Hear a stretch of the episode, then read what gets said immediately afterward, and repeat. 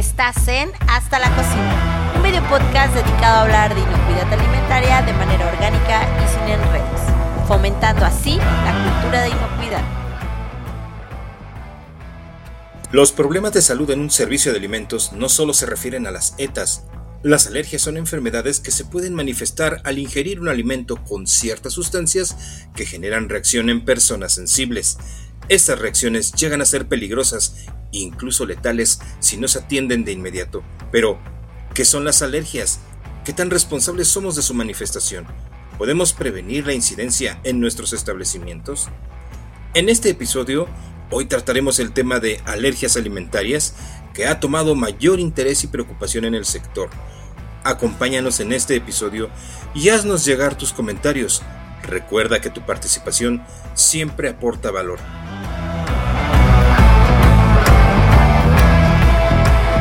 Hola, muy buenos días a todos, ¿cómo están? Buenos días. Muy bien, hola. Qué gusto verlos de vuelta. Y bueno, hoy estamos en el episodio número 2 de la temporada 2.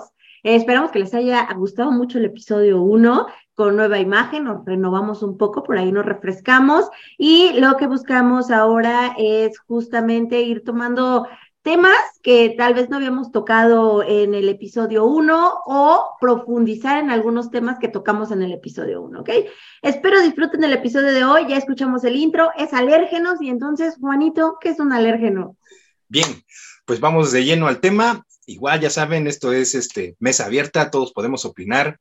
Muy brevemente les comento, ¿qué es una alergia? Una alergia como tal es una reacción autoinmune. Como tal, es una reacción que tiene nuestro cuerpo derivado a que tenemos contacto con una sustancia que activa nuestro sistema inmunológico, pero de manera desordenada.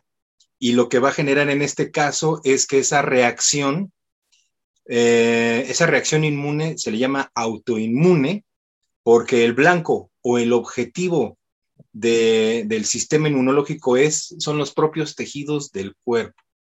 Esto de manera inicial se da cuando uno, de niño, por ejemplo, sugieren los textos, está en contacto con algunas sustancias que son consideradas alérgenos, el famosísimo polen, el polvo y otras situaciones. Esto puede generar que el sistema inmunológico eh, genere cierto tipo de anticuerpos que son los responsables de esta cadena de reacciones que nos van a llevar a la alergia. Pero teniendo esta primera, este primer contacto con sustancias alérgicas o, alérgenos, así es como los vamos a denominar, alérgenos, luego vamos a comer y nos vamos a enfrentar a una gran cantidad de alimentos y hay un factor común entre estas sustancias. Casi todas son proteínas o contienen proteínas. Estas proteínas son las que nos van a generar el problema alérgico, la reacción. Van a hacer que nuestro sistema genere estos anticuerpos y que en ese momento seamos susceptibles. ¿Qué pasa entonces?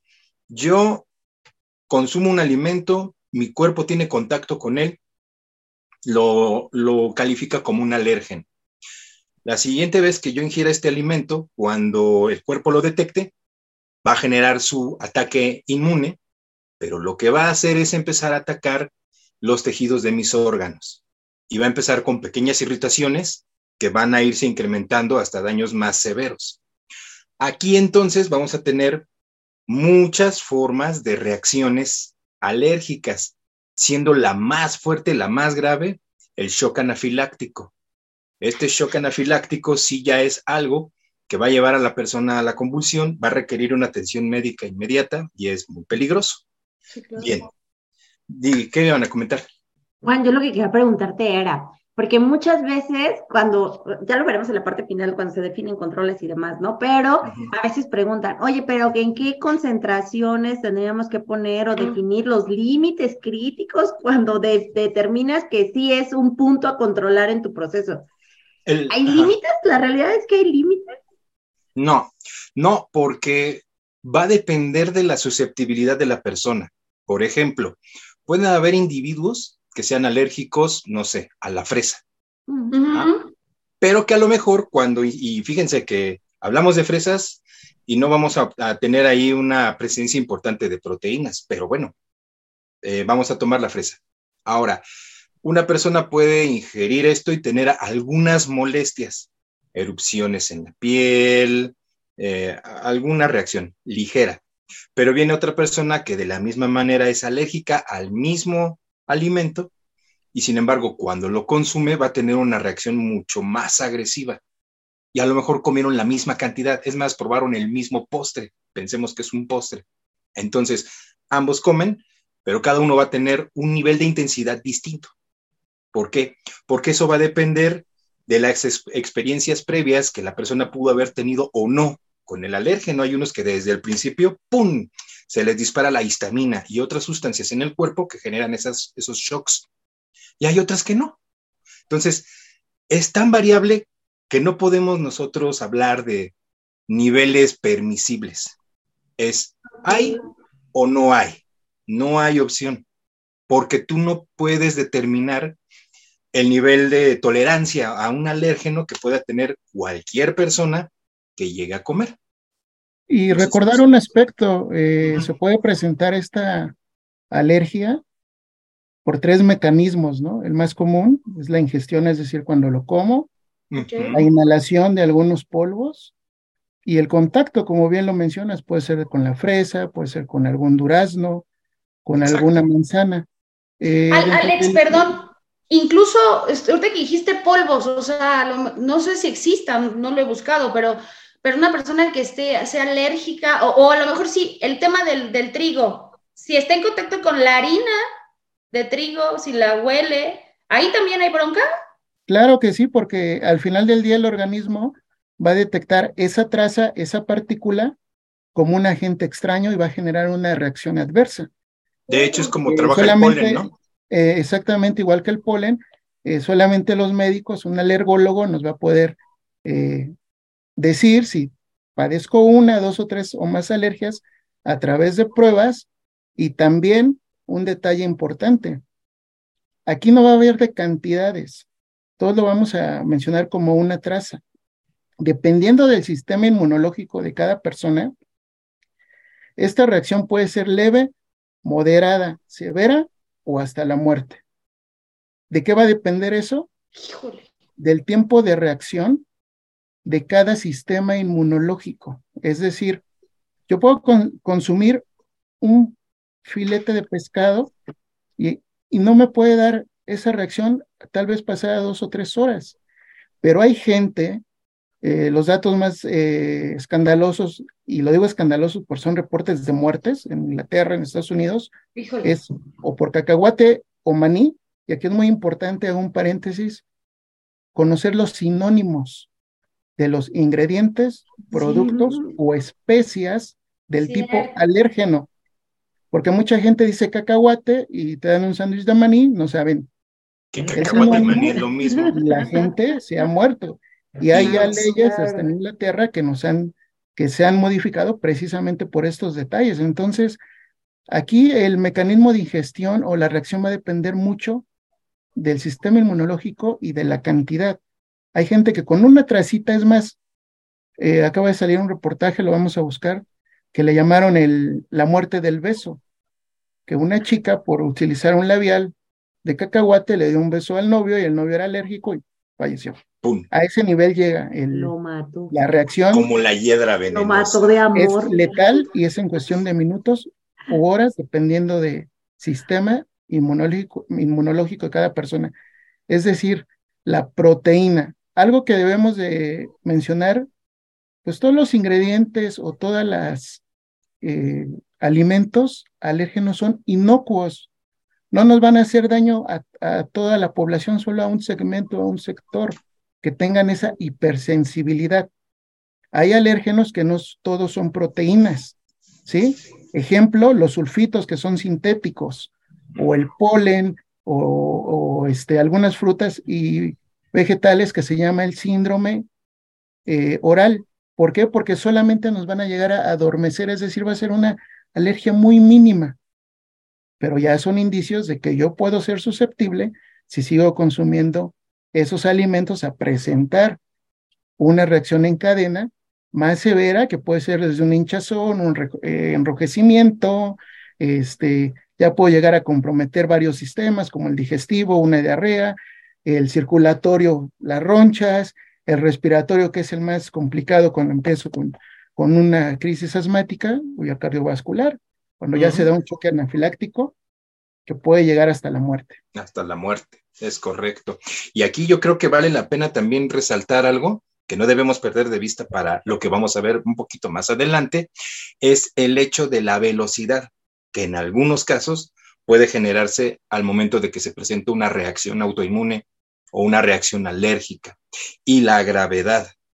Pero por lo menos creo que hasta ahorita nos queda claro que su génesis mm, es diferente, es, es muy difícil de determinar y puede que incluso nosotros ya seamos alérgicos a algo e incluso no lo sabemos.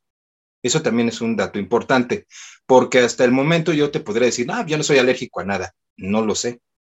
No lo sé y realmente lo que necesito es ir con un experto, que en este caso sería un alergólogo, que él, después de hacerme las pruebas pertinentes e interpretar los resultados, me diría, ¿sabes qué? Tú puedes ser, tienes a ser alérgico a tal cosa. No lo sabemos. Ajá.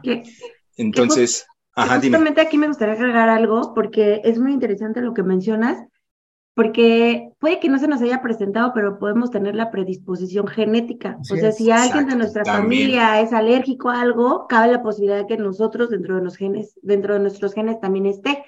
Y esto se relaciona directamente también. Alex nos va a hablar como de los tipos de alérgenos que están declarados al día de hoy, digamos que a nivel universal, pero también, pero también hay países o zonas o regiones en las cuales tienen declarados alérgenos de más que nosotros tal vez al día de hoy no los consideramos, o tienen menos, ¿no? O tienen diferentes. Y esto también tiene que ver con la genética. Obviamente la genética de una zona pues es, eh, no es que sea específica, pero digamos que sí se, mm, es diferente tal vez a, la genética que hay en, en, Asia a la genética que tenemos nosotros los americanos, ¿no? Entonces los alérgenos pueden ser diferentes. Vientos. Pues no sé, Alex, si quieras de una vez abordar ese tema y decirnos qué onda con esos alérgenos, cuáles son. Pues mira, normalmente aquí en México y Estados Unidos nos hablan del grupo de los ocho grandes, pero ya ese grupo ya se ha modificado. Por ejemplo, hoy eh, Estados Unidos, ya el primero de enero, ya declaró a los granos de sésamo o a la ajonjolí como su noveno alérgeno. Y en México ya desde hace dos años con las normas de etiquetado, ya no son ocho, ya son diez. Vamos a mencionar algunos de manera rápida, ¿no? ¿Cuál es el, los alérgenos más comunes? El gluten, ¿no? Eh, que muchas veces aquí se llegan a presentar la enfermedad de los celiáticos, es decir, aquellos que son intolerantes, pero dentro de los gluten o harinas de trigo los vamos a poder encontrar en una gama de productos desde harinas procesadas, pastas, panes, cereales, galletas. Aquí es muy importante mencionar, la chef comentaba, de la avena. ¿La avena es libre de gluten por naturaleza? Sí, pero se considera alérgeno, ¿por qué? Por los campos donde se siembra, la maquinaria donde se cosecha y los hilos donde se almacena, se llegan a almacenar trigo diferentes tipos de granos. Y ahí se da lo que vamos a conocer como un contacto cruzado. a diferencia del, del, manejo higiénico, que hablamos de contaminaciones tanto física, química, biológica o cruzada, cuando vamos a hablar de estos ingredientes, productos o especies del tipo alérgeno, lo vamos a considerar como un contacto cruzado que esta es una definición que el Códex acaba de introducir eh, en 2020, bueno, aunque ya tiene por ahí algunos años, ¿no? Fíjate que ahí rápidamente te comento, eh, es muy importante también la selección de proveedores y de sus productos. Y en ocasiones uno, si le busca, puede encontrar proveedores que en la etiqueta de su producto te establece una de dos, que está totalmente libre de alérgenos, que en su proceso llevan una línea exclusiva para este tipo de productos con el propósito de evitar esa contaminación.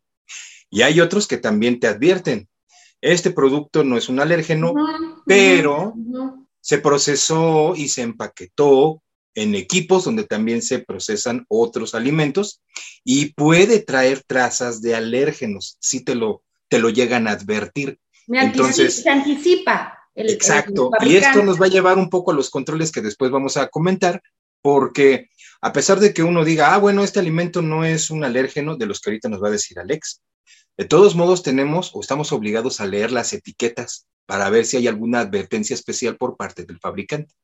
Nada más. Ah, y otra, rapidísimo. La parte del gluten es una sustancia que va a jugar, va a jugar en dos canchas, perdón, va a jugar en dos canchas, la de las alergias y la de la intolerancia alimentaria, que la intolerancia es otra cosa totalmente distinta y que va a valer la pena tratarla en otro capítulo. Tan, tan. Sigamos, Alex, porque nos falta una lista. Aquí algo que mencionas y es muy importante es los alérgenos encubiertos, ¿no? Y esos alérgenos, ¿dónde se van a presentar? Precisamente cuando yo desconozco el nombre o el sinónimo y el fabricante o no lo declara en su etiqueta o lo declara con el sinónimo. Y como yo estoy en México, digo, bueno, no sé qué es y lo paso a mi receta y por ahí puede derivar una alergia hacia ese grupo de personas susceptibles a la proteína o al alimento, ¿no? Como los altramuses. Los altramuses, exactamente, las habas, ¿no? Otro de los grupos muy importantes, y aquí en México hace dos años se dio esa separación, y nosotros cometíamos ese grave, grave error en decir pescados, mariscos y crustáceos es lo mismo. No, señores. Los crustáceos desde 2020 se separaron. ¿Cuáles serían? Todos aquellos que tengan concha o un exoesqueleto. Y aquí vamos a hablar de el camarón, la jaiba, cangrejo, langostinos. Camarón neotión. Sí, y hay regiones muy específicas donde estos platillos se llegan a ocupar en diferentes presentaciones, aceites, harinas o deshidratados. Entonces también hay que revisar esas etiquetas. Otro de los alérgenos importantes es el huevo. Y en el huevo lo vamos a encontrar en muchas presentaciones, tanto fresco como líquido, como deshidratado, ¿no? Entonces hay que revisar nuestras etiquetas. Pescados, ya, perdón, Alex. Y ahorita que dijiste huevo, estoy recordando eh, huevo etiquetas, este, albúmina, o sea, exacto, es el sinónimo. Exacto, y, cuántas personas leen albúmina y de pronto no saben que estamos hablando de la clara, ¿no? Exacto. Sí, Ese es un muy buen ejemplo, chef, porque luego la gente dice, yo quiero un omelette solo de claras, pensando que no les va a ocasionar una alergia, cuando es la proteína. Sí, caray, sí, caray. O los pasteles cubiertos con merengue. Mm. Este... El merengue es base huevo y luego no lo claro. piensan que es una crema, ¿no? Sí, sí, sí, sí. Ok, ok, sí, sí, adelante, adelante.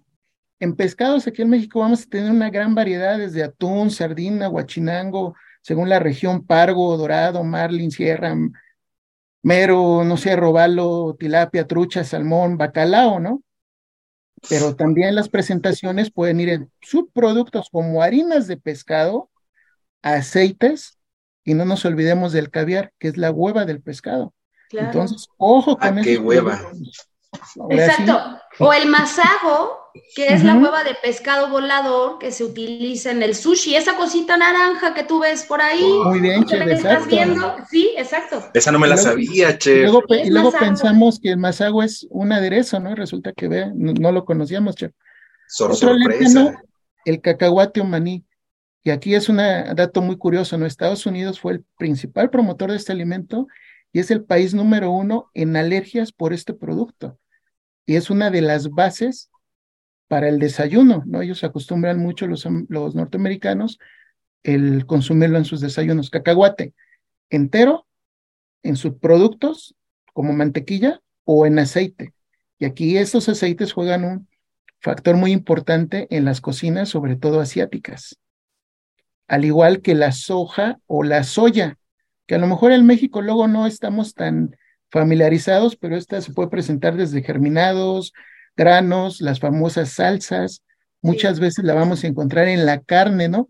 Como sustituto, carne de soya, leche de soya. Exacto. Y ahí también es interesante hablar cuando se hace fraude de alimentos y tú no estás enterado de que le están agregando soya y tal vez eres alérgico a la soya, ¿no? Pero tú estás considerando y tú estás considerando que estás comprando carne al 100%, ¿no? Por ahí hay un reportaje Como el atún. bueno del atún, exactamente, que no era la proteína al 100, traía trazas de soya, o más bien una cantidad de soya De hecho, te declaran que es como un 70% atún, 30% soya. Exacto. Otro de los más importantes que también este grupo es base de la dieta de todo el mundo, los lácteos, ¿no? Y aquí vamos a tener desde la leche líquida, leche deshidratada, el queso, sus productos como mantequilla, requesón, yogur, sueros de leche, que también luego se ocupan mucho en la producción de ciertos alimentos, por eso es muy importante sinónimos que van a variar. Los mismos caseinatos, ¿no? Exactamente. ¿Cuáles son esos, Sara? Son eh, un subproducto, pero eh, sirve para hacer quesos, digamos que es para hacer análogos de queso, no tal cual estás haciendo queso con eh, la leche o la proteína de la leche, pero sí proviene, el caseinato sí proviene de alguna forma como de un subproducto lácteo, o sea, trae trazas de la proteína de la leche. Y eso ya es suficiente para que alguien... Puede ser suficiente para que alguien tenga una reacción. Una reacción. Sí, jálate los pelos. O sea, de verdad, sí, me agobia, me agobia escuchar esto. Después de los lácteos, otro alérgeno muy importante son las nueces de árbol o frutos de cáscara. Y aquí pues vamos a tener una gran variedad desde la de Castilla, de la India, macadamia, pistache, almendra. Y ojo, los subproductos. Sabemos que la almendra es un fruto, pero por ahí encontramos en el mercado leche de almendra, ¿no? Claro.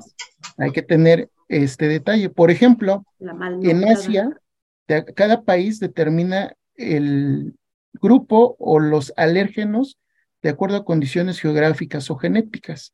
El coco para los asiáticos se considera como un alérgeno y aquí en México no lo consideramos como una nuez, cuando es propiamente una nuez, entonces ahí en productos de pastelería debemos de tener mucho cuidado, ¿no? Con la ralladura de coco, entre otras cosas, la leche de coco. ahí serían como... bueno, la esencia. ¿Las esencias también podrían provocar? Claro, porque trae trazas al final del día. Puede ser un, una extracción o un macerado para llegar a esa esencia. Al final del día quedan moléculas. Es que estoy pensando en la cantidad de esencias, por ejemplo, que yo he usado y que muchos de nuestros amigos reposteros que están ahí escuchándonos, cuántas esencias no utilizamos, que muchas veces te dicen que son de origen este, natural y o sintético, pero pienso en las naturales, no sé si las sintéticas también tengan tanta responsabilidad, y las usamos para todo, para todo. Usted comentaba, chef, la inhalación no nada más va a los polvos, aquí entraría ese grupo de esencias, como por ejemplo una infusión de una anís estrella, la propia vainilla, que en ciertas regiones o ciertas personas le llegan a ocasionar alguna alergia. ¿Cuál puede ser ese síntoma inmediato de esa alergia? El escurrimiento o el enrojecimiento, ¿no? Y muchas veces decimos pica. Ahí está, por ejemplo, la canela, ¿no? Que mucha gente puede también este, presentar esa reacción. Y no está clasificada en el grupo de los ocho grandes o en los catorce que maneja Europa, pero sí es importante identificar datos que las diferentes agencias van publicando de cómo se ha presentado este incremento y la lista de alérgenos crece. Normalmente se tienen reportados alrededor de 160 entre alimentos, ingredientes y especies del tipo alérgeno. Error. Otro de los alérgenos también que debemos de tomar en cuenta es el apio. Y aquí lo vamos a encontrar pues, tanto en fresco, deshidratados, y hoy está muy de moda en bebidas, una de color rojo que se ocupa ahí para las cervezas que empieza con seno, que trae hasta almeja. Entonces aquí es muy importante revisar etiquetas, porque en los bares hoy día se ocupa esta bebida o ocupo la varita para decorar ciertos. Y la bebida. Pero bueno, ahí, es la que ahí el cliente termina con mato. Ajá, exacto. Oye, pero ahí finalmente el cliente está viendo que te ponen la, bueno, de entrada, pues es que si lo sabes, pues no lo pides, ¿no? O, bueno, es que hay, bien... Hay es que no lo sabes, chef. precisamente lo que comentaba Alex al principio es eso, que muchas veces no lo sabemos. Y como no lo sabemos, pues no cuidamos ese pequeño detalle. Listemente, para que lo sepamos, tenemos que ser alérgicos. Tenemos que pasar, exacto. Tenemos que padecerlo para decir, para ah, vivirlo. tengo que cuidarme del lápiz. Y puede que no seas alérgico. ¿Qué tal si tú vas a un restaurante de alitas y tú vas por unas alitas a las cuales no sabes qué te va a pasar absolutamente si te lo, te lo comes, pero la guarnición trae el aderezo con apio y zanahoria, ¿no? Ándale, tal vez no era lo que te esperabas. Y Tú querías solo tus alas, ¿no? No, de verdad que yo a la del apio no, no, no me la sabía, ¿eh? Eso sí es, acabo de aprender algo súper nuevo. Otro de los ingredientes alérgenos también es la mostaza y aquí la vamos a tener desde la flor, como especia, como aderezo y como aceite. No, bueno. Entonces aquí es muy importante esos controles, sobre todo cuando eh, llega alguna persona a nuestro restaurante o al centro de consumo o al hotel decirlo, yo soy alérgico, por ejemplo, a los champiñones y no está considerado en este grupo. No. Pero como desarrollé esa alergia sensitiva, mi obligación es advertirlo y advertir, oye, no me vayas a servir una sopa de champiñón o una ensalada con una cama de champiñón porque o voy a poner chucky, ¿no? Ahí me voy a transformar, ¿no? O puedo, o puedo tener una reacción. Entonces es muy triste un episodio de alergia en un centro de consumo donde la gente está disfrutando y uno haga ahí este, una situación de emergencia, se transforme y puede llegar hasta la muerte. Otro alérgeno que ahorita ha surgido con, bueno, ha retomado fuerza porque desde Europa lleva años, es el sésamo o el ajonjolí. Como les mencionaba, Estados Unidos ya lo hizo oficial el primero de enero como su noveno alérgeno. alérgeno. Y aquí puede ser el, el ajonjolí ya sea tostado, blanco, negro y sus diferentes presentaciones como los aceites. Y aquí en México va a jugar un papel muy importante porque muchos de nuestros turistas extranjeros vienen a consumir mole, pipián o estofados. Estoy pensando en eso, exacto. Y más platillos, ¿no, chef? Que llevan ahí a Jonjolí, que a lo mejor luego...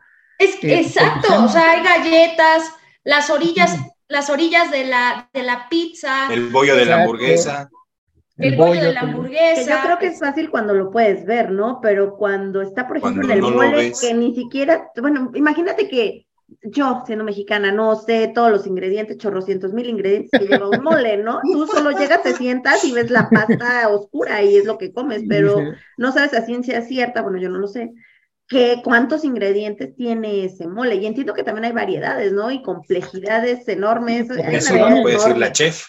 Eh, Mira, piensa que el mole es el, el multialérgeno y ya, porque tiene de todo. Sí, o sea, no le demos vueltas, es el multialérgeno. Pero lo más peligroso es lo que dice Alex, que también el, el ajonjolí lo puedes consumir en, en, forma de aceite de cocina. Tú no sabes con qué guisaron tus alimentos. Sí, y, hay pastas. Sí, también hay pastas de ajonjolí. La, la cocina asiática utiliza muchísimo, muchísimo el ajonjolí o el sésamo.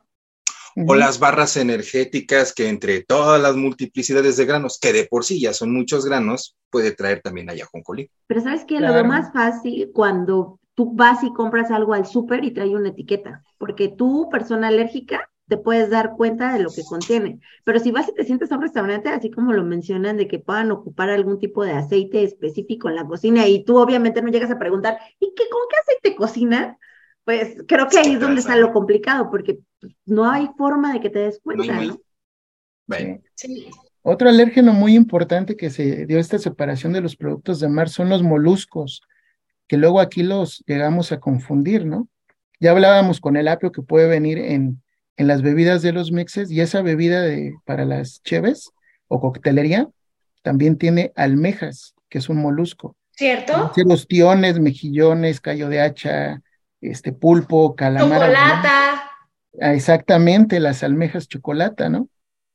Y el último alérgeno que es el que les mencionaba que es sintético, es el dióxido de azufre o sulfitos, y esto los vamos a encontrar los sulfitos muchas veces en conservas, en embutidos, en productos de la panificación, pero sobre todo en bebidas y vinos tintos. Entonces es muy importante revisar.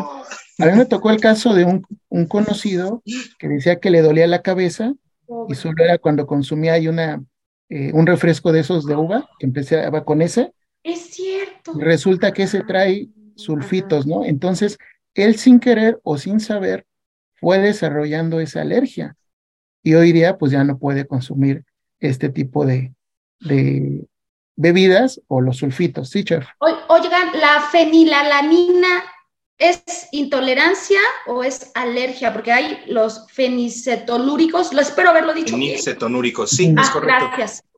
Así como lo dijiste, estaba bien, chef. Sí, no están considerados, eh, son, son aditivos, hasta el momento no hay datos de que sean alérgenos, pero son más hacia el lado de la intolerancia porque son edulcorantes sintéticos que pueden generar ahí alguna reacción química que no toda la gente los va a tolerar. Wow. Yo creo que Juan ahí sí pudiera desarrollarlo más, con su conocimiento clínico, porque entiendo que uno tiene que ver obviamente con la presencia de una proteína eh, y el otro tiene que ver con las carencias enzimáticas que podemos tener para digerirlo, ¿no? Pero el resultado es el mismo, ¿no? O sea, no, no, porque, en el caso de la fenilcetonuria, tú lo que vas a tener son más bien daños a nivel hepático y a nivel renal. Ah, ¿Por qué? Porque ya lo mencionaba de alguna manera Alex, son sustancias químicas sintéticas que obviamente el cuerpo no va a asimilar, porque el único propósito que tienen es potenciar el dulzor de una sustancia. Ahora, sin embargo, es una sustancia química que además está hecha a base de aminoácidos precursores de proteínas. No obstante, estas sustancias, como bien comenta Alex, no se ha determinado que puedan llegar a ser alérgenos pero lo que sí generan son daños a nivel hepático. ¿Por qué? Toda sustancia que nosotros ingerimos, una vez que ingresa al torrente sanguíneo, va a ser procesada en el hígado, que es nuestro gran laboratorio. De ahí va a obtener las sustancias que son de carácter energético o de síntesis, como proteínas, carbohidratos y grasas, algunas otras sustancias de valor que pueden ser minerales, eh, vitaminas, lo que sirva. Lo que no, si es peligroso, si es una sustancia peligrosa, la tiene que neutralizar, la sintetiza y la neutraliza para evitar que genere daño. Luego se va por el torrente sanguíneo para ser desechado al momento de hacer una filtración en el riñón y ¡pum! sale en forma de pipí. Por eso la enfermedad se llama fenilcetonuria. La parte úrico o uria es, un, es un término que te hace referencia a la orina. Entonces, ¿qué es lo que vas a tener aquí? Primero, un daño hepático por un constante contacto y neutralización de productos a base de fenilalanina. Y eh, por el otro lado, vas a tener irritación de, las estructuras este, celulares del riñón por estar filtrando esas cochinadas. Por eso te digo, van a causar daño en principalmente estos dos órganos. de manera inicial. Pero entonces volvemos no Se le no se le considera, ahorita en este momento no podemos considerarlo. No, lo consideremos como tal, pero genera otro tipo de patologías. Y son crónicas, además, rapidísimo. Recuerden que en nuestro primer episodio hablamos en, de las zetas, que vamos a separar lo que es agudo de lo crónico. Cuando hablamos de una enfermedad aguda es algo que en horas, días o semanas, ¡pum!, te da. Pero si hablamos de una enfermedad que requiere años de consumo, ya es otra cosa es una crónico-degenerativa y no es tanto nuestro campo de trabajo, más bien no lo es, hablando de inocuidad. Y en este caso, la fenilcetonuria sí va a requerir un tiempo de consumo constante, ciertas cantidades, para que probablemente caigas en esta patología. Puede que sí. Bueno, cerramos paréntesis.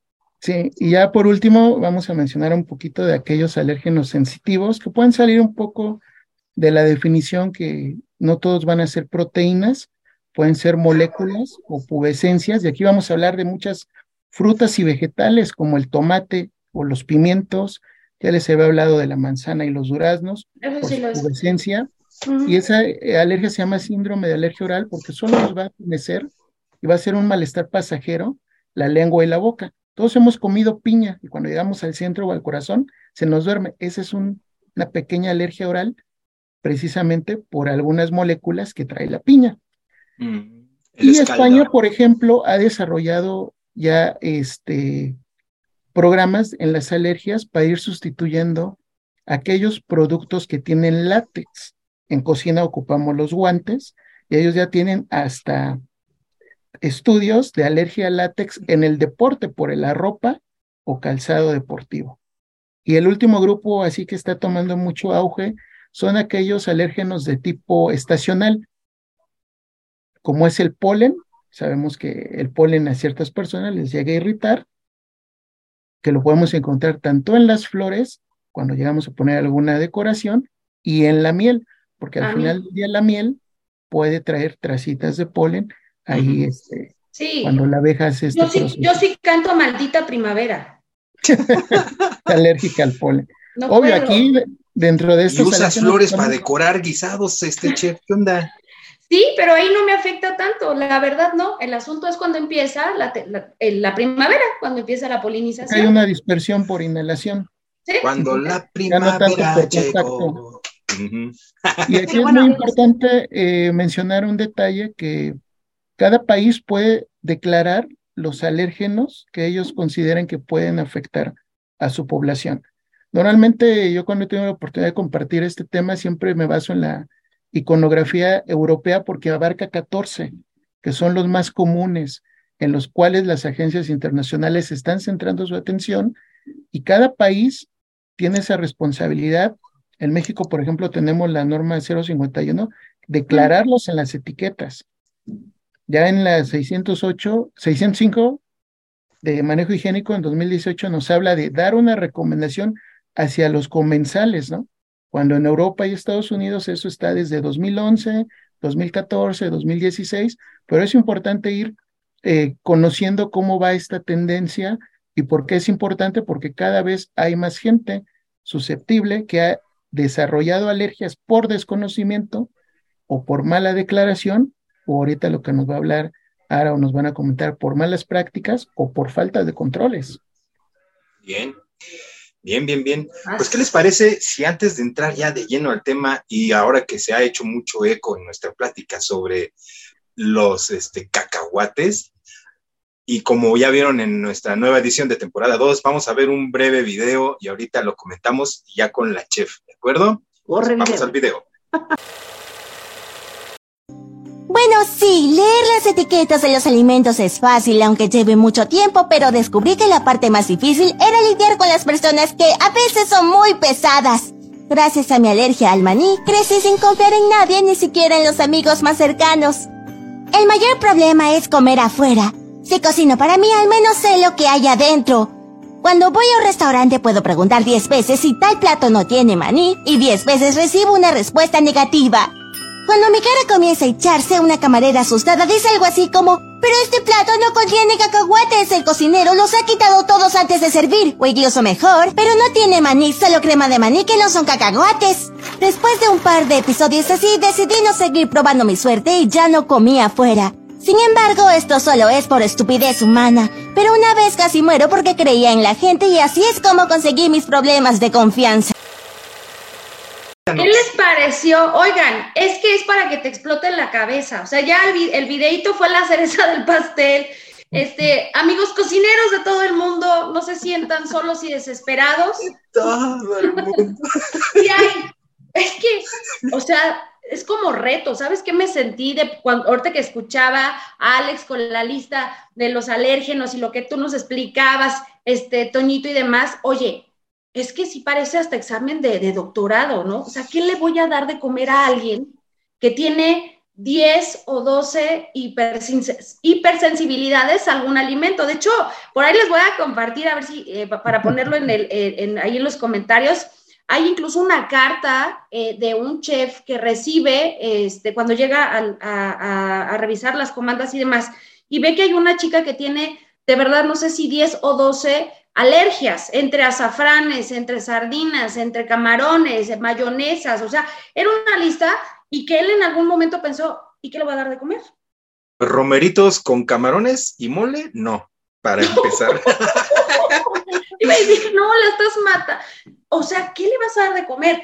Y de pronto eh, también nos vemos como bombardeados con toda esta información que se lo suplico, por favor, si no son a todos nuestros eh, radio, debe decir radio escuchas, no, sino podcasteros, pero donde nos escuchen y donde nos vean. Recuerda que estamos en Spotify, entonces. En Spotify, exacto, también, exacto. Oigan, no jueguen, o sea, si verdaderamente tienen una alergia, háganlo saber, sí es muy importante porque miren qué bronca nos podemos meter todos, o sea, los cocineros tenemos una responsabilidad enorme en ello. Y qué asunto también, esto se pone más complicado cuando la persona no lo sabe y en el momento tienes una reacción. O sea, de pronto hoy estoy, en este momento estoy pensando, la realidad es que al menos yo no fui capacitada y no he tenido una capacitación al respecto. ¿Qué voy a hacer en caso de que un comensal tenga una reacción alérgica? Qué miedo, no, qué miedo, chef. No, y además, exacto, y además en un, en un momento de la historia en el que todos tenemos un celular en donde se pueden quedar grabadas las cosas y yo no sé, con, o sea, el fin, ¿no? TikTok, chef. ¡Ah! ¡Ah! Yo gritando, ¿no? Corriendo por los... No, la realidad es que ¿qué voy a hacer con alguien que está sufriendo, este, pues, eh, que a lo mejor se empiece a inflamar, eh, un shock, exacto, o que empieza a tener problemas para respirar, sea, ¿qué, qué vamos a hacer? Es cierto, eh, la 605, como lo mencionaban, te piden que lo sugieras, solo para quedar claro. Lo anot o sea, esto lo, lo, se revisa o se pone, por ejemplo, en el menú, o si es eh, un producto a la venta, se tendría que colocar en la etiqueta, ¿no? Este alimento ha sido preparado como algunos restaurantes ya lo, ya lo hacen. Mira, adelantándonos un poquito, perdón que te interrumpa, eh, no, me, no voy a profundizar. es una buena medida la que tú propones, pero como que son de las últimas. Antes de llegar a eso, vamos a ver más al ratito con, las, con los controles, que hay que tomar acciones previas, pero una de ellas es advertir, mira, esta cosa tiene estos alérgenos, pa, pa, pa, pa, pa, pa, pa, y este otro platillo, pa, pa, pa, pa, pa, pa, es como una advertencia, ¿no? Sin embargo, sin embargo, estás estamos hablando de restaurantes o de negocios pues ya muy bien establecidos. Yo en este momento pongo a pensar en la señora que está haciendo en su casa galletas, ¿no? Y que está usando harina, harina de trigo. Hay la pasta casera. Que te diré que en estos casos ni siquiera cumplen con la etiqueta 051, o sea, tú ves... A veces ni con las buenas prácticas de higiene. O sea, hay productos en el mercado, yo soy de esas que van al súper y empiezan a tomar fotos, ¿no? De ver, a ver, a ver, ¿qué están vendiendo de nuevo? Pero te das cuenta, no cumple con 051, o sea, no trae ni siquiera la información mínima necesaria que debería de tener. Entonces, mucho menos de tener control de alérgenos, y diría Juan, mucho menos de tener buenas prácticas. Sí, no. Y en eso llegan los guardias y te sacan del local. ¡Fuera! Exacto. En el mejor de los casos, o sea, eh, eh, ¿cuántas veces nos enfrentamos también a eh, situaciones de, bueno, no puedo hacer el famoso gluten free, que está súper de moda, la realidad es esa, y que hay muchas personas que se dicen gluten free, pero yo conozco a dos que no sabían, era como nada más por a ver qué me sirven, ¿no? O a ver qué pasa, a ver. De hecho, ahora tú tenías una, una eh, anécdota, ¿no? Que pasó con alguien que habló hacer un pedido de hamburguesas, algo así. Sí, de hecho, échale, échale. Cae, cae en lo cómico, en la burla, porque sí es de este tipo de, pedidos que se hacen por eh, delivery y ya sabes, ¿no? Que tú puedes decir qué es lo que no quieres que le agreguen a tu comida, ¿no? Porque tal vez eres alérgico a algo. Y terminaron enviándole la bolsa de papel junto con la envoltura de papel en cera, nada más, porque en realidad la persona que había solicitado la comida, pues había quitado prácticamente todo y no había nada más que servirle, ¿no? Que servirle. Pero ahí también creo es, a ver, si tú sabes que eres alérgico a muchas cosas, sabes que vas a estar limitado de comer de ciertos restaurantes. ¿No?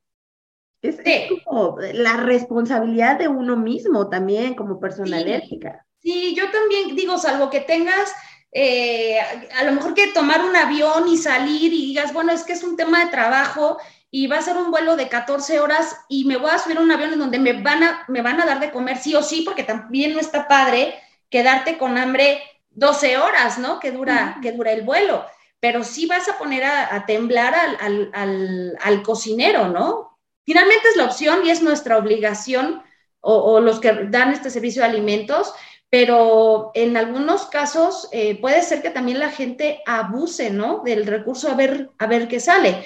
Eh, les digo, yo conozco a alguien que pedía todo gluten free y, después lo veía comiendo galletas y, oye, pero pues no que eres intolerante. No que no, o sea, no que no. quería probar. Sí, no, es que quería saber qué sí. sí. es un, eso es un tema, chef, que está muy de moda con las redes sociales, que la gente piensa que es una cuestión de juego o de burla. O de pose. Yo cuando, les digo soy alérgico, luego me echan ojitos de especialito, ¿no? No, es que el, el hecho de padecer una alergia y tener esa sensación de no poder respirar, enrojecimiento, ronchas, es horrible. Es un envenenamiento para que lo entienda la gente. Nos estamos envenenando por una proteína y es una responsabilidad compartida. Yo tengo que decirle al cocinero o al puesto donde voy, yo soy Tim Garnachero. Y cuando quiero una quesadilla, es, lo que iba a preguntar. Te ponen la de champiñón y te ponen la de carne, me espero. Y no le puedo decir a la señora, no ocupe la misma espátula porque es la única que tienen. ¿Y, Pero si hago, y saca su cuchara, me voy a otro. Ya ha, visto que muchas veces cuando hemos pedido comida, reviso a detalle que no traiga nada, pero es mi responsabilidad. ¿Por qué? Porque yo no me acerco ya a restaurantes asiáticos o a cierto puesto porque sé que puede darse pues esa situación. Es por desconocimiento, pero también uno tiene que ser muy consciente y decir, ok, ¿dónde puedo comer? ¿Dónde no puedo comer? Y si quiere probar algo por moda o por tendencia, es válido, pero también hay que entender una, una situación, que atrás, en bambalinas, en la cocina, hay controles y la gente está haciendo un sobreesfuerzo, se está capacitando, se está preparando para cuidar ese riesgo de contacto cruzado y alguien por querer sacar un videito, si quiere hacer el chistosito, pues no se vale, porque es un trabajo que en un momento dado, por un descuido o por una bromita de alguien que no conoce, puede ocasionar una tragedia o una desgracia ahí de que ponle a Jonjolí y el otro por sacar dos, tres comandas, le llega a una persona que puede ser alérgica a la jonjolí y se puede presentar ahí una situación. Sí, claro. de hecho, ajá, comenta, chef. Ah, perdón, perdón, rápido. Algo, algo que relacionó con el video que acabamos de ver. La niña tiene este episodio de alergia y esto fue al revés. Ella sí sabía muy bien que era alérgica a este producto y aquí fue la falta de capacitación o la falta de conciencia del, eh, personal. del personal, en donde él, bueno, prepara este alimento, ah, es que sin cacahuates, y se lo quita. Pero ya quedaron lo que ustedes platicaban al, al principio, las trazas, ¿no? Estas sustancias ya se quedó ahí y eso es suficiente para que esta niña haya presentado, la que vimos en el video, pues haya presentado, exacto, un, un episodio. Exacto. No, y aquí es donde vale la pena resaltar que hay una corresponsabilidad. Alex ya nos decía, soy alérgico, yo sé a qué soy alérgico y si quiero comer afuera, pues sé que tengo que cuidar a dónde voy, qué voy a pedir y si me es posible, advertirle a quien lo va a preparar o me lo va a servir, oye, no me des champiñón porque me genera reacción, ¿no? Ya sé que a lo mejor Alex pues, tiene que salir pedir su chesco, sus quecas y sus antihistamínicos, ¿no? No sé, pero... Antihistamínico, ¿no? Y ajá, su antihistamínico, pero bueno, eso es una bromita acá entre nos. Lo malo es que esas bromitas se vuelvan también bromitas dentro de la cocina. O la cara así de, ay, ya llegó este, ¿no? Sí, porque como la gente no sabe, y viene alguien y dice, es que quiero una ensalada, pero no le pongas ta, ta, ta, ta, ta, ta, ta. Entonces, pues entonces no comas ensalada, le van a decir, ¿no? Pero porque es desconocimiento. Entonces, por un lado, la persona que es alérgica a un alimento debe advertirlo y debe de cuidarse. Pero también el establecimiento es corresponsable y debe de entrenarse, debe aplicar controles, debe ser consciente de que pueden llegar clientes o comensales que van a ser susceptibles a ciertos alimentos y cambiar su cultura de trabajo y que cada vez que un miembro del equipo se incorpore a, trabajar, pues le den esta noción, esta orientación, ¿sabes qué? No es gente payasa. que corresponde, ¿no? Ajá, es gente con un problema de salud. Y como también lo dijiste tú, chef, no quieren vivir eh, la situación de que una persona tenga un shock anafiláctico en su salón comedor. Es que no estamos capacitados. Eso, eso sí es algo que se les puede advertir. Así como les advertimos, ¿sabes qué? Si tú manipulas mal el alimento, puedes enfermar a alguien o lo puedes matar. También aquí, si tú no cuidas los alérgenos, puedes generar una reacción que puede llegar incluso a ser fatal. Sí, sí. Entonces, necesitamos hacer esa conciencia. Es crear cultura porque es la corresponsabilidad. Pero bueno, no sé qué les parezca si empezamos a ver ya los controles. Sí, rápido. Controles. Aquí algo de lo que mencionaban y retomando eh, mucho de la conversación, porque creo que muchos de los controles ya se hablaron. El punto número uno, eh, las alergias no se curan, entonces lo único que puedes hacer es evitar comer esos alimentos. Es la única solución que existiría para las personas alérgicas, ¿no? Ahora, ¿cómo evitas consumirlos? Pues de primera instancia estar informado, qué es lo que vas a comprar. Entonces, de las primeras eh, o los primeros controles que deben de existir es que obviamente tú le hagas saber a tu consumidor qué es lo que contiene ese producto. Y por ahí mencionaba, muchas veces puedes decir, bueno, tiene huevo, pescado, bla, bla, bla, pero a veces no sabemos, bien decía Alex, no sabemos qué es tal producto, ¿no? Por ejemplo, un caseinato, producto con eh, un análogo de queso, de ingredientes caseinato. Ok, pues entre paréntesis tendrías que poner que es un derivado lácteo, ¿no? O puede tener trazas de proteína eh, de leche. Eh, porque aquí hay otro tema importantísimo cuando se hacen las declaraciones de ingredientes en etiquetas puede que tú manejes tres alérgenos, no solo tienes que definir, puede contener grasas de algún alérgeno, tienes que definir cuál alérgeno, no toda la gente es alérgica al mismo, ¿no? Puede ser que Alex es alérgico a champiñón, yo soy alérgica a los lácteos, Juan es alérgico al huevo y, Silvia a, la soya, a la soya, ¿no? Entonces, el que yo ponga puede traer trazas de algún alérgeno, pues puede que yo pueda consumir ese producto porque tal vez si mi alergia no está dentro de los ingredientes de ese producto. muy específico también para que la gente también pueda tener más opciones de consumo, ¿no? Oye, y un paréntesis, Sara, rápido, y no abusar. ¿En, qué sentido ahorita me acordé con las etiquetas? De pronto venden, porque compré una, eh, em, eh, ¿cómo se llama? Crema de avellano, iba a decir la marca, con chocolate, y que te a ver, no sé si esto sea válido, que te pongan gluten free. Ah, ah es engañosa. ¿Te refieres a que es engañosa? Porque sabes que es un producto que por obvias no razones no va a tener. Es como el aceite que te venden y dice libre de colesterol. Ningún aceite tiene colesterol, chavos. Sí, o sea, no, es, abusar de eso, ¿no? Esas son leyendas engañosas y de hecho eso para la norma 051 también se considera como una falta. Tú no puedes hacer leyendas que resalten un producto por características que obviamente no van a tener porque de origen no las tienen, de origen no existen, ¿no? Y a veces sí puedes engañar a la gente con eso, ¿no? Porque la gente muchas veces pudiera no tener la noción de qué exactamente qué es el gluten o de dónde proviene el gluten y decir, ay, mira, voy a probar ahora gluten free porque, para que no me haga daño.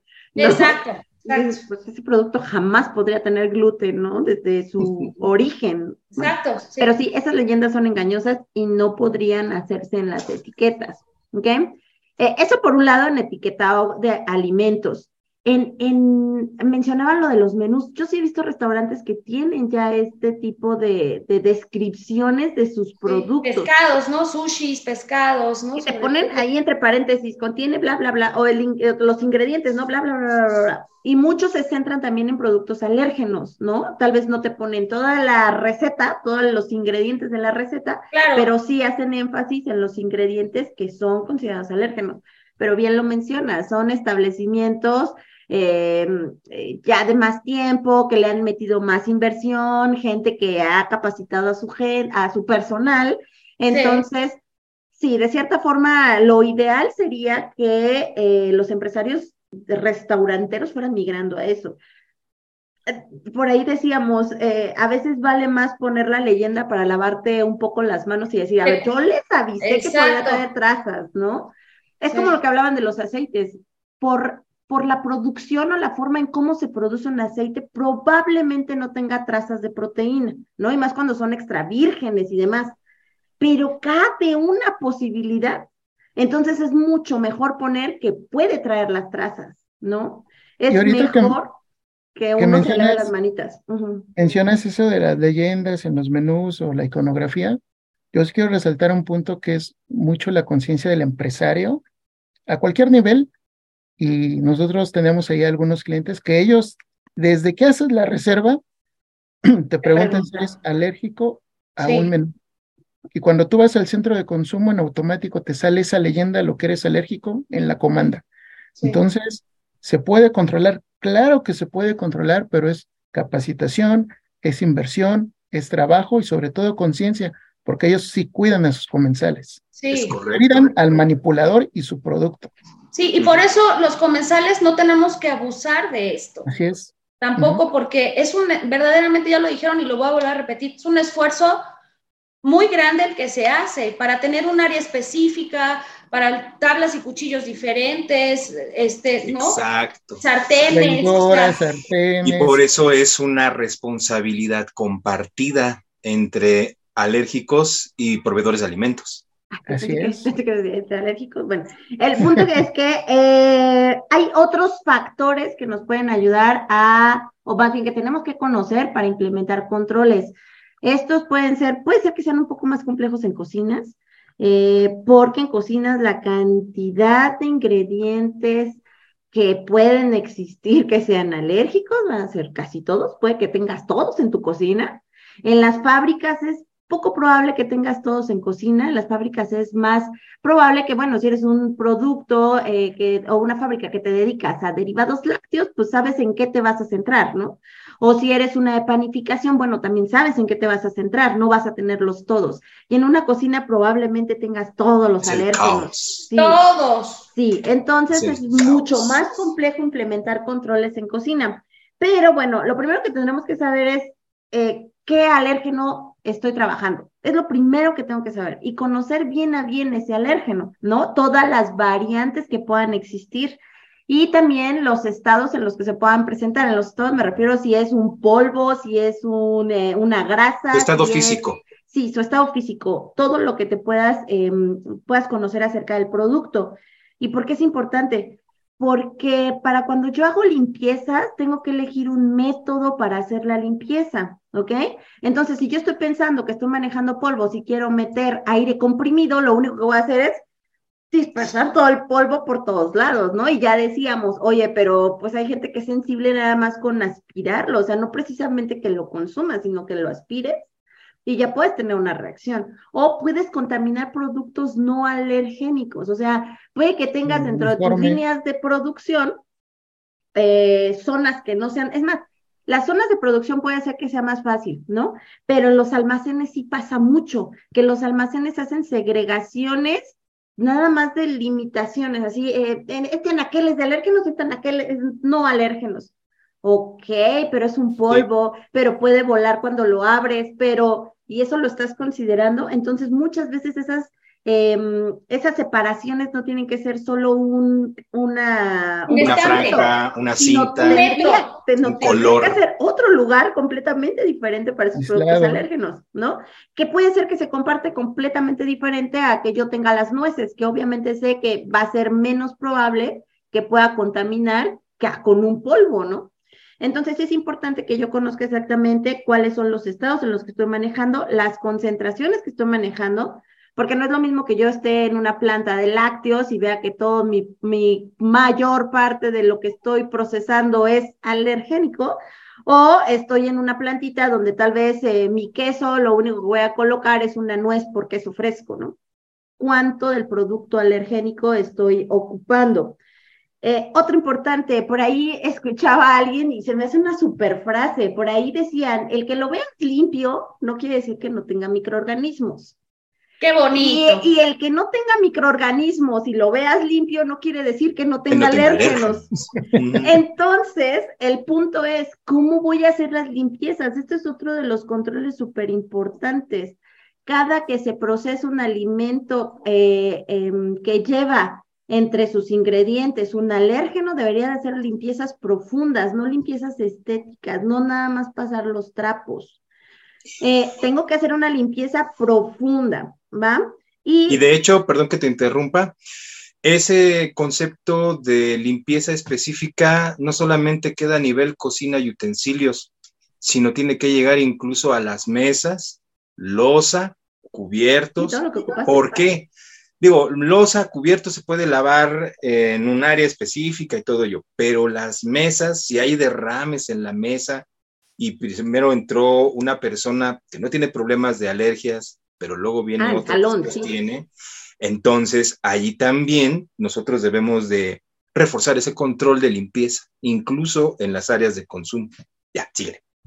Sí, Oigan, perdón, ¿y existe algún restaurante que, que, ustedes sepan, no digan el nombre, pero nada más digan, o sea, que yo tenga un poco de esperanza, yo creo que van migrando poco a poco, van madurando sus controles. Alex me platicaba de un clientito que tiene implementados controles de alérgenos, o sea, en realidad se ha comprometido con el tema de los alérgenos para sus comensales.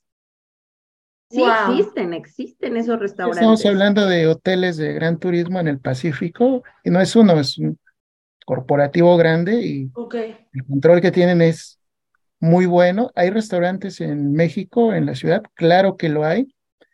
Tenemos ejemplos muy claros que ellos ya llevan separaciones en sus cocinas, en panaderías, en áreas de pescados, mariscos, sushis y demás, que es cada quien lo puede ir desarrollando y adecuando de acuerdo a cómo van creciendo y de acuerdo a los menús, porque también hay que tener en cuenta algo. no hay que generar un pánico, de decir, ay, todos los alérgenos me van a hacer daño. No, no. es a cierto grupo específico de personas y debes de seguir manteniendo, implementando tus controles de buen manejo, de buenas prácticas de higiene y reforzarlos cuando se presente alguna persona que tenga esta, esta eh, sensibilidad a cierto ingrediente, cierta proteína o cierta especie. Pues ok. Wow. Y bueno, amarrado con la limpieza, eh, se tienen que considerar factores como tipo de productos químicos que voy a utilizar para limpiar. Y aquí no tanto está en el tema de sanitización, porque bien decíamos, obviamente la sanitización me estoy enfocando en que no haya carga microbiana. Pero acá yo lo que me quiero asegurar es que no va a haber residuo de esa materia orgánica. Entonces, tengo que asegurarme que estoy utilizando buenos detergentes, ¿no? Eh, como estamos hablando de proteínas, entonces lo que sí se tiene que asegurar es que sean detergentes que arrastren la proteína eh, en su totalidad. Ahora, no solo tiene que ver el detergente, el tipo de lavado, es más, hasta la temperatura que se está utilizando para lavar, sino también los materiales que estoy utilizando como utensilios o equipo, ¿no? Procure yo tener utensilios que sí sean lisos, que sean eh, materiales no porosos, no rugosos, donde pueda quedar eh, alguna pequeño residuo. Mucho, muchas veces pasa, y creo que, que, todos lo han visto, yo creo que ustedes todos lo han visto, este, e, en estos globos que a veces queda el residuo en la parte de hasta abajo, de entre donde se juntan todos los alambres. En los cuchillos, donde está eh, la navaja y el mango, muchas veces se quedan residuos ahí.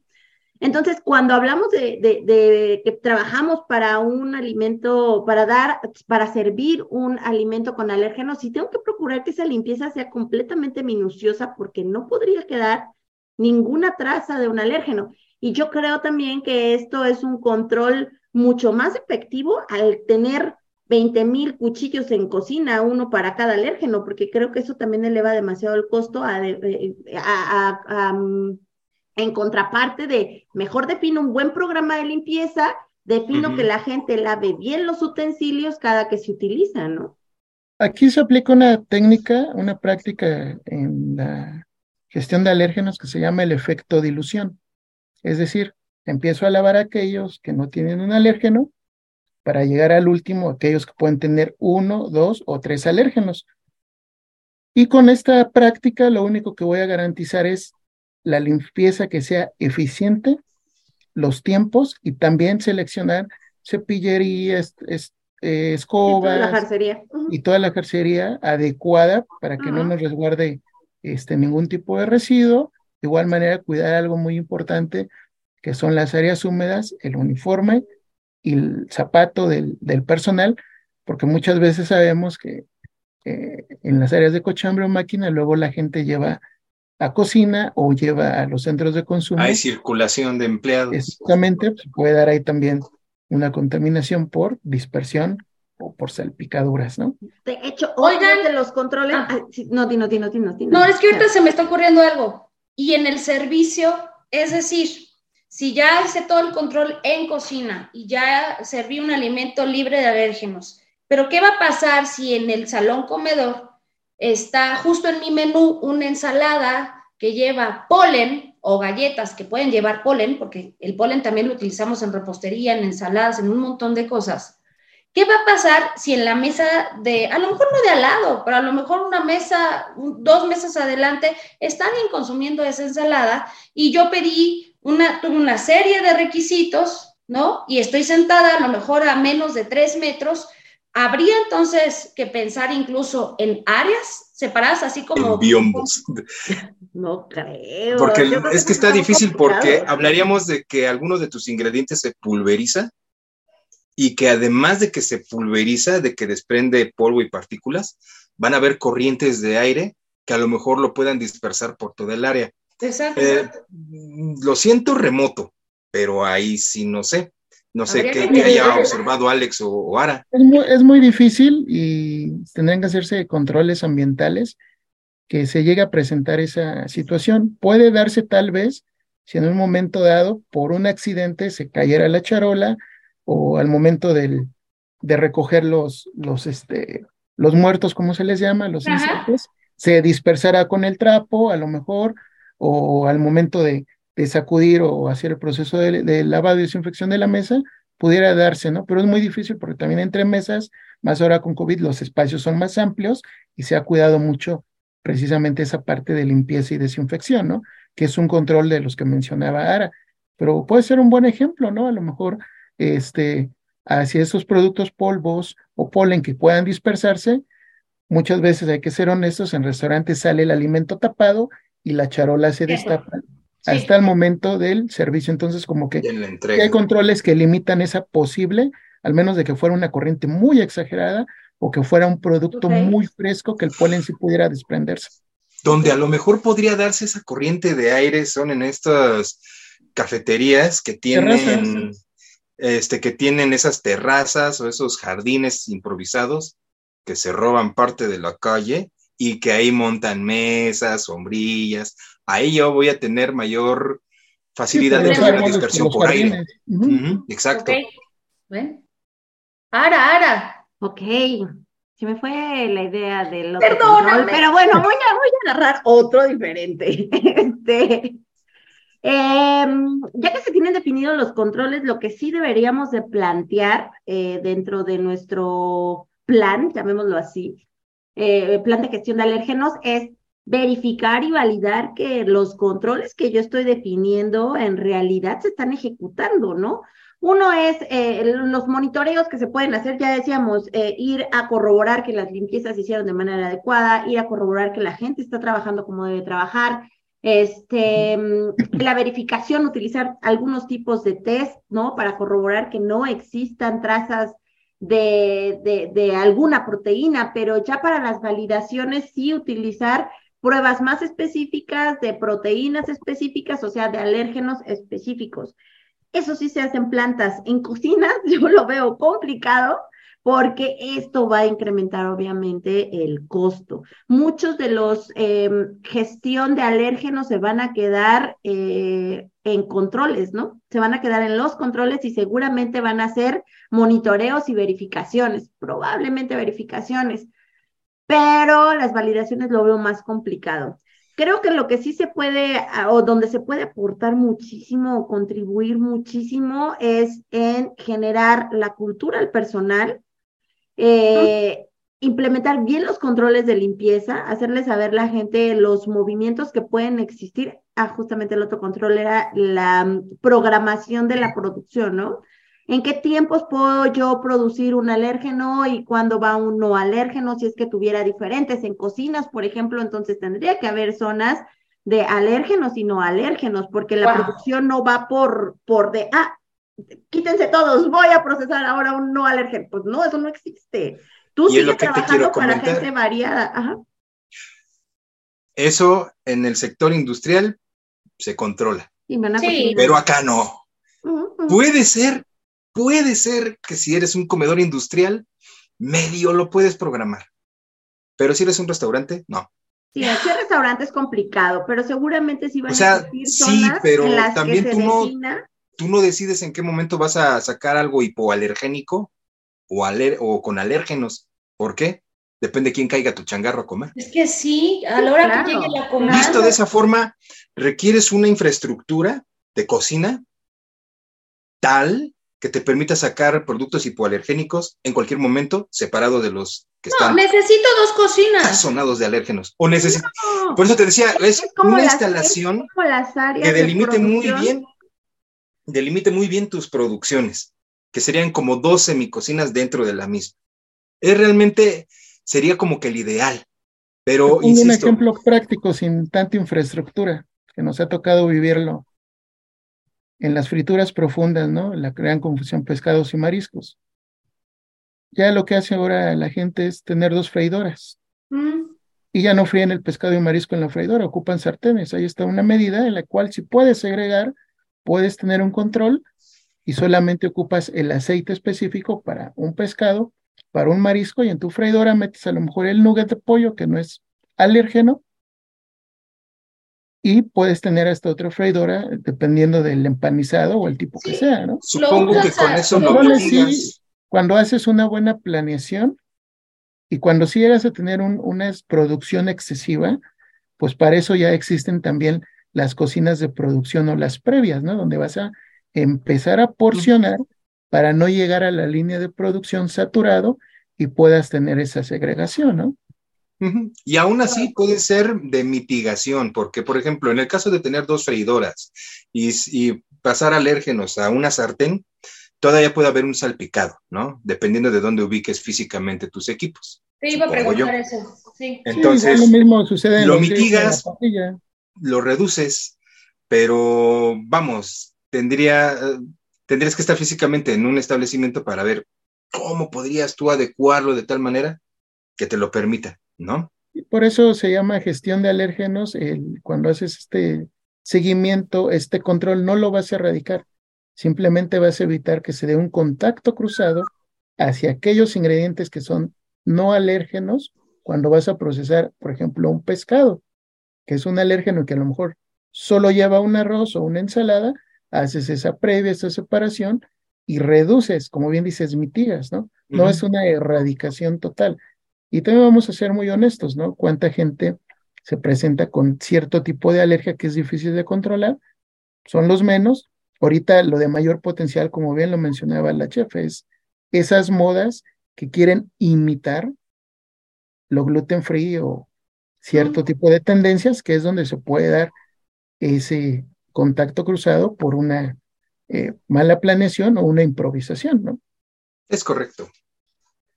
Justamente, justamente, porque también no, no pensemos como en, ay, en asustar a la gente, en va a requerir infraestructuras enormes e inversiones enormes y entonces mejor no lo hago. Eh, no, yo creo que sí se pueden implementar em, algunos controles en cocina y que sí existen las posibilidades. El simple hecho, como, como estas cocinas que tienen sus espacios de áreas calientes y áreas frías, pues tal vez nada más agregar un área pequeña para cuando se tenga que hacer un alérgeno, ¿no? O fabricar un producto alérgeno y punto. Porque me queda claro que cuando estás en un restaurante, pues estás a expensas de lo que te llegue. No, claro. Es muy diferente, por ejemplo, cuando estás en una cocina de hospital. ¿no? Que claramente te pasan la lista de, a ver, estos son todos los que están internos y esta persona de la cama 1 tiene tal enfermedad y cama 2 tal enfermedad y ahí sí puedes ir programando los menús para cada uno, ¿no? Es, más fácil. Es más fácil, por ejemplo, en el caso de un, de un hospital, ¿no? Siempre, Sin duda. Pero yo creo que, eh, y digo, salvo que tengas más cosas. Ya está del comedor industrial, ¿sabes? Sí, por eso te digo, un comedor industrial como que tal vez tiene más probabilidades de, controlar esos aspectos, pero un restaurante, un hotel, siento que tiene que echarle más ingenio, hacer muchas prácticas para definir muy bien sus controles, pero sobre todo irlos madurando. Y eh, perder de vista lo que hemos dicho con respecto a la inocuidad en la temporada anterior y que va a ser eh, parte de, lo que siempre transmitimos como mensaje. Mitigamos, solo mitigamos, no eliminamos, no podemos. ¿No? No hay manera. Mitigamos. Sí, lo que buscamos es reducir las, las probabilidades a, no a nulas, casi nulas, pero sí. Pero lo, más que podamos. exacto. Pero bueno, no sé qué más controles hay, Nara. justamente, pues de ahí son controles ya específicos para cada, por ejemplo, tipos de limpiezas y demás, pero en realidad se centra en darle a saber a la gente que contiene un alérgeno, que la gente pueda tomar la decisión de lo que está consumiendo, eso es lo primordial. Eh, sí hablábamos de la responsabilidad compartida, obviamente es una responsabilidad compartida, pero también el comensal debe ser consciente de lo que está, está consumiendo y él decidir si lo consume o no lo consume, ¿no? Y pues bueno, no sé si ustedes quisieran agregar algún control que hayan visto ya implementado en algún lugar o nos vamos a conclusiones, chicos, porque el tiempo hoy sí apremia. Come.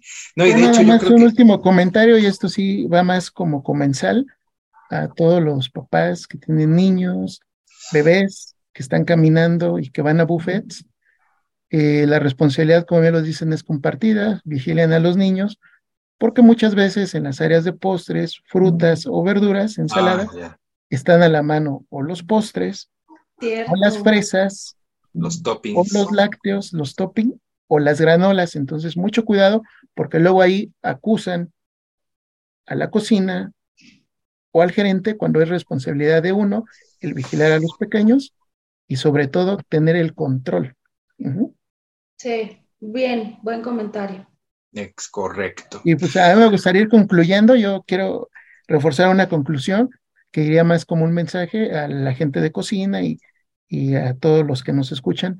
Cuando padecemos una alergia no es cuestión de una broma, no es cuestión de un chiste, no somos especialitos o, o sangrones delicados, simplemente es porque está en riesgo nuestra salud y queremos prevenir o mitigar ese posible riesgo y no caer en una situación que en vez de vivir una buena experiencia en disfrutar un alimento, vayamos a parar al hospital en el mejor de los casos. Cierto. Muy bien. ¿Tú, chef? Pues nada, yo me quedo con dos cosas muy importantes. Eh, me, agarro de la conclusión de Alex. Sí necesitamos eh, estar más capacitados en este sentido, em, tener más control de lo que hacemos. Me preocupa mucho el asunto de qué va a pasar. Digo, tú lo dices, Alex, porque ya lo conoces, pero ¿qué va a pasar cuando llega? Nunca me he enfrentado y toco madera, ojalá nunca me pase con un comensal que en ese momento está teniendo una crisis por alergia y él no lo sabía. Y yo puedo asegurar que muy pocos lugares o muy pocos eh, centros de consumo, llámese restaurantes, comercios industriales, no lo sé, no sé si haya esta respuesta médica, o sea, ¿qué, qué vamos a hacer al respecto? Y por último, pues eh, una alergia no es una ETA, sin embargo, requiere de toda nuestra atención. Correcto, muy bien.